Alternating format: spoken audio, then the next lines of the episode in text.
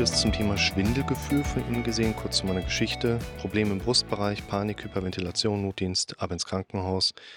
Willkommen zum Podcast für mentale Gesundheit, Zufriedenheit und Wohlbefinden. Herz okay, Gleichgewichtsorgan okay, alles ohne weiteren Befund, Blutwerte beim Hausarzt okay, bis auf die Fettwerte. Ja, aber Fettwerte machen in der Regel keinen, weder Paniksymptomatik noch Schwindel. Die erhöhten Glyceride, HDL, LDL, insgesamt Triglyceride, ist wahrscheinlich eher wie Bluthochdruck. Man weiß so ein bisschen was, man weiß aber auch, dass man eigentlich noch gar nicht so viel weiß. Man weiß aber auch, dass die meisten Leute von einer entsprechenden Problematik, die man im Labor messen könnte, aber symptomatisch gar nichts mitbekommen. Im anderen Video habe ich das schon mal angedeutet, dass teilweise abstruse Behandlungsempfehlungen ausgesprochen werden von Heilpraktikern, habe ich das mal so mitbekommen. Auch von Ärzten gibt es auch teilweise abstruse Sachen. Aber hatte ein Klient, die Story hatte ich mal erzählt, eine Spirulina-Ausleitung machen sollen gegen sein Quecksilber. Da wurde ferndiagnostisch übers Telefon Quecksilbervergiftung festgestellt. Alle drei Stunden Spirulina zur Ausleitung, auch nachts, über mehrere Tage bis Wochen. Also ich hätte keinen Bock, nachts höher aufzustehen. Und vor allen Dingen geht es den meisten Leuten mit ihren Symptomen, also ne, die ganzen Symptome, die wir hier in den ganzen Videos immer so beschreiben, denen geht es ja nicht schlecht, weil die ein bisschen Quecksilber inne haben. Also das ist jetzt in Spuren hat das wahrscheinlich jeder, ähnlich wie Aluminium. Und die Leute denken dann immer gerne, ja, ich nehme jetzt hier ein bisschen Nahrungsergänzungsmittel, B6, B12, D3, aber mir geht es nicht besser. Fehler Nummer eins, ihr nehmt was ein und beobachtet das Problem. Damit wird das Problem wieder in den Fokus gerückt und damit ist es stärker da. Problem Nummer zwei, in der alternativen Heilmethodik, es gibt keine Alternativmedizin, es gibt halt eine Medizin oder Alternativen zur Medizin. Da wird häufig zufälligerweise genau das immer empfohlen, was am kostenintensivsten ist. Ihr müsst bedenken, damit jemand so einen Alternativweg geht, symptomatisch, behandlerisch, es muss halt irgendwie medizinisch klingen, es sollte nicht gefährlich sein und muss kosten. Das sind immer so drei Komponenten, könnt ihr auf alles anwenden. Globuli, Akupunktur, Schüsslersalze, Bachblüten, intravenöse Laserlichttherapie. Gibt es noch so Untersuchungsmethodiken, gerne auch vom Heilpraktiker angewandt, zum Beispiel um Allergene auszutesten. Da wirst du eine Kupferplatte angeschlossen, dann werden Allergene aufgelegt. Ist letztlich eine Scientology-Technik, erzählen die meisten Heilpraktiker in dem Zusammenhang dann nicht. Ich glaube, also der Heilpraktiker ist ja so eine, so eine deutsche Geschichte, was in uns allen irgendwo drin steckt. In mir auch ist dieser Wunsch, möglichst einfach, ohne unser eigenes Zutun, eine Linderung unserer Symptome, also fast schon eine Phänomenalisierung unseres Lebens zu erreichen, aber ich muss halt selber nichts dafür tun. Der Heilpraktiker ist da gefühlt oft der Anlaufpunkt. Dann gehe ich hin, geht mir Geld und der gibt mir etwas, was keinen Aufwand bedeutet. Ja, hat sechsmal am Tag Globuli unter die Zunge legen oder so. Aber mir geht es dann trotzdem häufig nicht besser. Das ist die Kernproblematik. Sonst würde die ja nicht in diesen Videos hängen, so nach dem Motto. Ne? Also die, wir müssen immer bedenken, für unsere Gesundheit müssen wir selber ran. Für die Krankheiten sind Ärzte da. Und viele Symptome gehen nicht unbedingt mit einer krankheitsorientierten organischen Störung einher. Über die quatschen wir die ganze Zeit. Also auch hier viele Werte, die in Ordnung sind, heißt nicht, man fühlt sich wohl, man ist gesund, aber man fühlt sich nicht unbedingt wohl. Gesundheit und Unwohlsein können sehr, sehr eng zusammengehören. Habe ich auch ein Video zu gemacht, verlinke ich euch. Gesundheit und Unwohlsein gehören zusammen. Und eben auch einige Werte, die vielleicht so ein bisschen aus dem Ruder laufen, aber es ist trotzdem alles gut. Empfehlung, ich soll abnehmen. Seitdem habe ich einen Schwangschwindel und konnte mir darauf keinen Reim machen, genauso wenig wie mein Hausarzt. Die Ärzte können sich meistens sowieso keinen Reim darauf machen. Der Hausarzt, der hat ja mindestens sechs, sieben Jahre studiert, dann nochmal sechs, sieben Jahre Facharztweiterbildung gemacht, um entweder dir eine Krankmeldung oder eine Überweisung zu geben. Und um Fachzeitschriften für das Publikum im Wartezimmer auszulegen.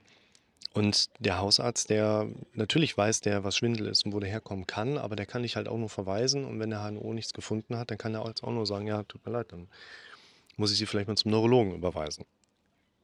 An der Stelle möchte ich mich recht herzlich bedanken für die sehr guten Erklärungen zum Thema. Schwangeschwindel, Ihre Sichtweise auf die Dinge hat mir einen guten Handwerkskasten an die Hand gegeben, dem ich jetzt in der Lage bin, diese Probleme wieder loszuwerden. Das hört sich gut an. Klasse, es freut mich zu hören.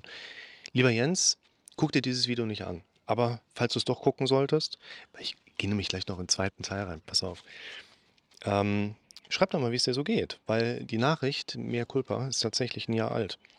Das Fokussieren auf wichtigere Dinge als diesen blöden Schwindel funktioniert zwar nicht so richtig gut, aber es funktioniert mit der Zeit immer besser. Früher oder später werde ich dieses Problem gnadenlos mit positiven Gedanken überfluten. Davon gehe ich einmal ganz fest aus. Sehr gut. Hier, aus heutiger Sicht, liebe Jens und liebe ihr anderen, liebe ihr alle, das ist ein Modell. Ihr könnt immer grundsätzlich alle Modelle auf alle Situationen von euch versuchen anzuwenden. Die sind so multifunktional, multidimensional. Schaut euch mal das Video zum Thema negatives Loswerden an, wo ich über das Well-Done-Prinzip spreche. Das geht ein bisschen in die Richtung wie von dem wichtigsten Video. Anschalten, nicht abschalten, verlinke ich euch auch gerne. Nur hier dieses relativ aktuelle Video aus heutiger Sicht, Well Done, das ist nochmal spezifischer, das ist nochmal konkreter und es gibt noch einen Buchlink mit dabei. Und dann schreibt er noch zur Verabschiedung, danke nochmal für die guten und hilfreichen Informationen, die haben mich wirklich ein gutes Stück weiter vorangebracht. Das freut mich zu hören. Das ist echt immer ein schönes Feedback. Weshalb ich aber vor allen Dingen heute dieses Video für euch machen möchte, ist, dass der Jens was zu seiner Problembewältigung geschrieben hat. Wo ich sagen würde, jeder Jens, der hier in Frage kommt, guckt sich das bitte nicht an. Spaß beiseite, natürlich könnt ihr es angucken, aber das ist ein ganz wichtiger Punkt über den wir, finde ich, sehr gut herleiten können, dass wir halt unseren eigenen Suggestionen voll und ganz, mehr oder weniger voll und ganz erliegen, untergeordnet sind. Weil er Jens schreibt etwas, dass etwas für ihn funktioniert, wo ich heute für euch einfach so ein bisschen aufklärerisch an das Thema Hyperventilation nochmal rangehen möchte. Also alles gut. Wird auch bei mir Jens weiterhin gut funktionieren, aber das ist so ein, so ein, so ein Denktwist, den wir da mal mit reinbringen möchten. Der Jens hat nämlich ein paar Tage später geschrieben, hat sich das Video tief durchatmen, subjektive Atemnot, Schwindel, Panik, Benommenheitsgefühle angeschaut. Auch er hat das Problem, dass er bewusst, äh, unbewusst zu schnell atmet und dadurch eine zu hohe Blutsättigung habe. Hm. Mein Hilfsmittel, um das Problem sichtbar zu machen, ist ein simples Renfo-Pulsoximeter, Fingerpulsoximeter. Das setze ich auf und kann so meistens eine Sauerstoffsättigung von nahezu 100% sehen. Ab dem Punkt weiß ich dann, dass ich ganz bewusst langsamer atmen muss und ich gehe dann auch spazieren. Vielleicht wäre so ein Fingerpulsoximeter auch für andere Betroffene interessant. Zumindest ist es preiswerter als ein Laufband. Das ist richtig. Dazu möchte ich allerdings sagen, grundsätzlich sind wir im Bereich der apparativen Diagnostik relativ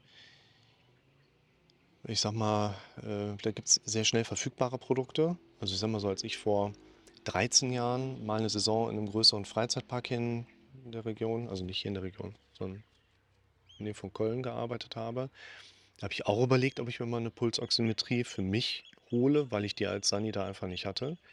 Da haben die Geräte 130 Euro gekostet. Jetzt hier Renfo oder Lenfo, das ist wahrscheinlich irgendwas Chinesisches. Kurze Story am Rande, ich habe von denen eine Körperanalysewaage. Und die Werte, die auch wunderbar dann ans Handy übertragen werden, die hatte ich mir dann mal näher angeschaut und habe da dann auch versucht, ein bisschen so gewichtskorrigierend, gewichtsregulierend äh, mit der Waage im Hintergrund zu arbeiten und fand die Körperfettmesswerte immer so ein bisschen so, immer bin ich da skeptisch geworden, dachte so, hm, die misst halt auch ohne Handsensor, sondern nur die Füße. Die Profis unter euch wissen direkt, oh, Herr Rick, kann gar nicht funktionieren.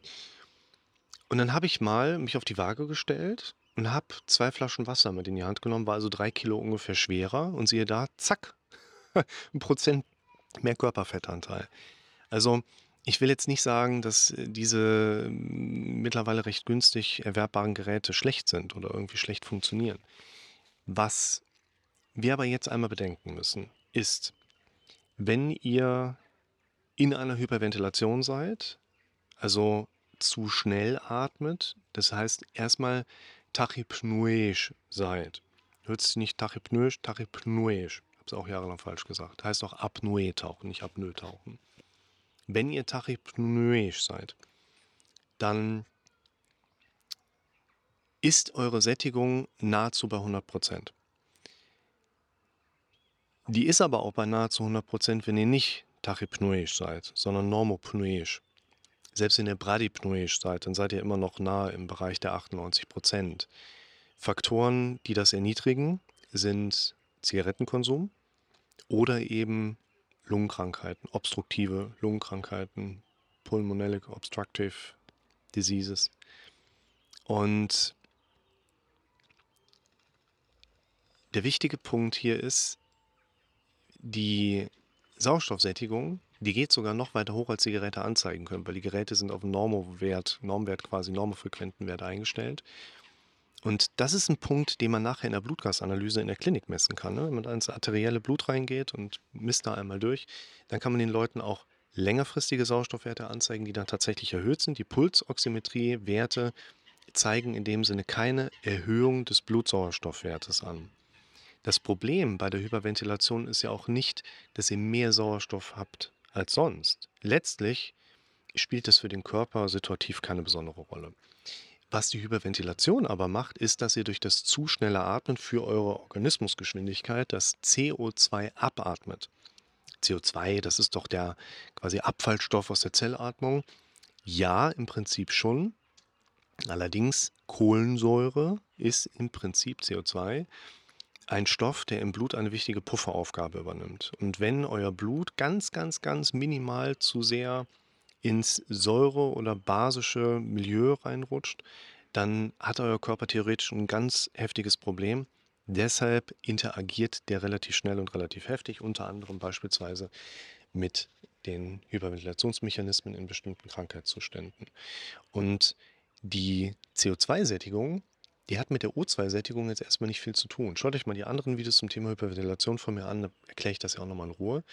Nur wichtig ist eigentlich, wenn man jetzt hyperventilatorisch und mit CO2-Werten arbeitet, dann müsstet ihr auf eine kapnometrische Messung zurückgreifen. Kapnometrie, der Dr. Weiß, der arbeitet da viel mit, der gibt den Leuten die Geräte mit nach Hause für viel Geld.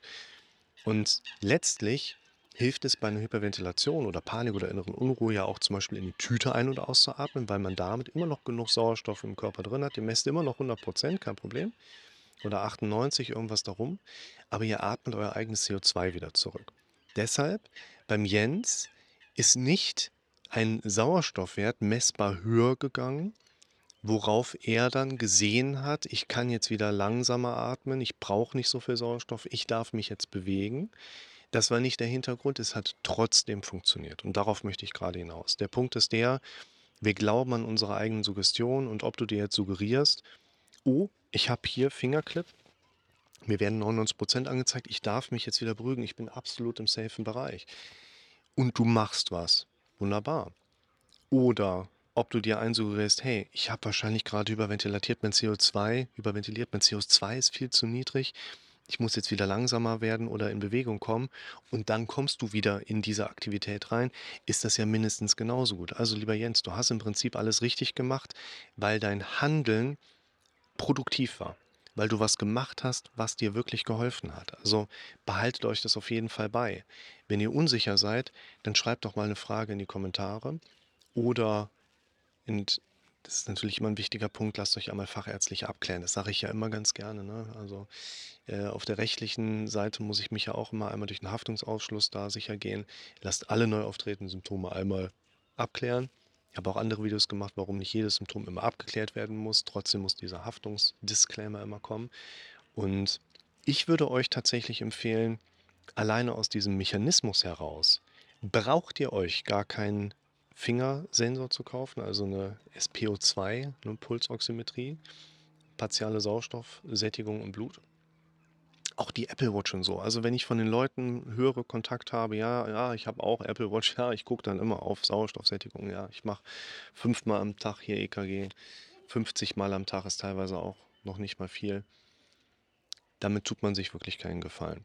Und insofern würde ich sagen, versucht ohne technische Hilfsmittel erstmal in der Form da dran zu gehen, dass ihr euch zu schnell auf ein Modell verlasst, was beim Jens als eine der wenigen Beispiele von vornherein mal gut geklappt hatte, bei vielen anderen aber eher Gefahr läuft, ins Gegenteil abzurutschen, dass das Ganze nach hinten losgeht.